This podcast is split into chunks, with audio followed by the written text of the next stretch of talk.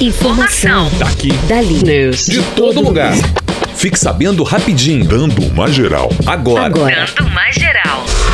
Quase 2 milhões de pessoas aguardam análise do cadastro no auxílio emergencial. Segundo dados divulgados pela Caixa Econômica Federal nesta quinta-feira, 1,9 milhões de pessoas ainda aguardam a análise para saber se estão aptas a receber o auxílio emergencial do governo. O prazo para o trabalhador se inscrever e ter acesso ao benefício terminou nesta quinta-feira. Agora, o site e o aplicativo serão utilizados apenas para o acompanhamento do resultado da análise e informações sobre os créditos das parcelas. Mesmo que o cadastro do trabalhador seja aprovado depois desta quinta, ele vai ter direito a receber as cinco parcelas previstas.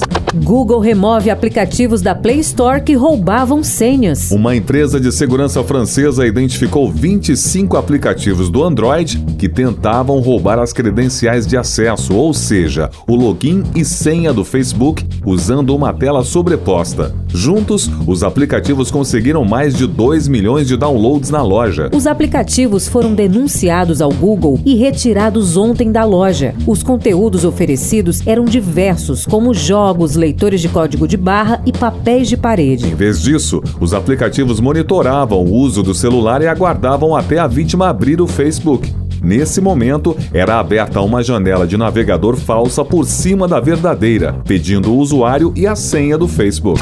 Consumidores de baixa renda perdem a isenção da conta de luz. Terminou em 30 de julho a isenção da tarifa da conta de energia elétrica para quem consome até 220 kWh por mês e está incluído na tarifa social. O benefício foi criado em abril como combate aos efeitos econômicos da pandemia do coronavírus. A medida teve custo total estimado de 900 milhões de reais aos cofres públicos. Os consumidores beneficiados pela isenção já tinham descontos no valor da conta de luz. Esse desconto é previsto em lei e varia de 10 a 65% de acordo com o consumo de energia. Outra medida adotada no setor de energia foi a decisão da Agência Nacional de Energia Elétrica de proibir que as concessionárias cortem o fornecimento de energia elétrica por falta de pagamento. 90% de infectados por Covid-19 desenvolvem sintomas. Desde o início da pandemia do Covid-19, uma das grandes dúvidas relacionadas à doença é a proporção de pessoas que nunca desenvolvem sintomas ao contrair o coronavírus. Agora, um estudo da Universidade Federal de Pelotas traz alguma luz ao tema. Segundo a pesquisa, 91% das pessoas contaminadas desenvolvem algum tipo de sintoma, mesmo que leve. No entanto, a baixa proporção de assintomáticos não é uma notícia negativa. Mesmo com sintomas, não são todos os casos que precisam de hospitalização, então eles permitem a detecção e isolamento de pacientes com mais facilidade.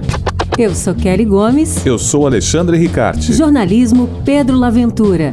Informação. Daqui. Dali. News. De todo lugar. Fique sabendo rapidinho. Dando uma geral.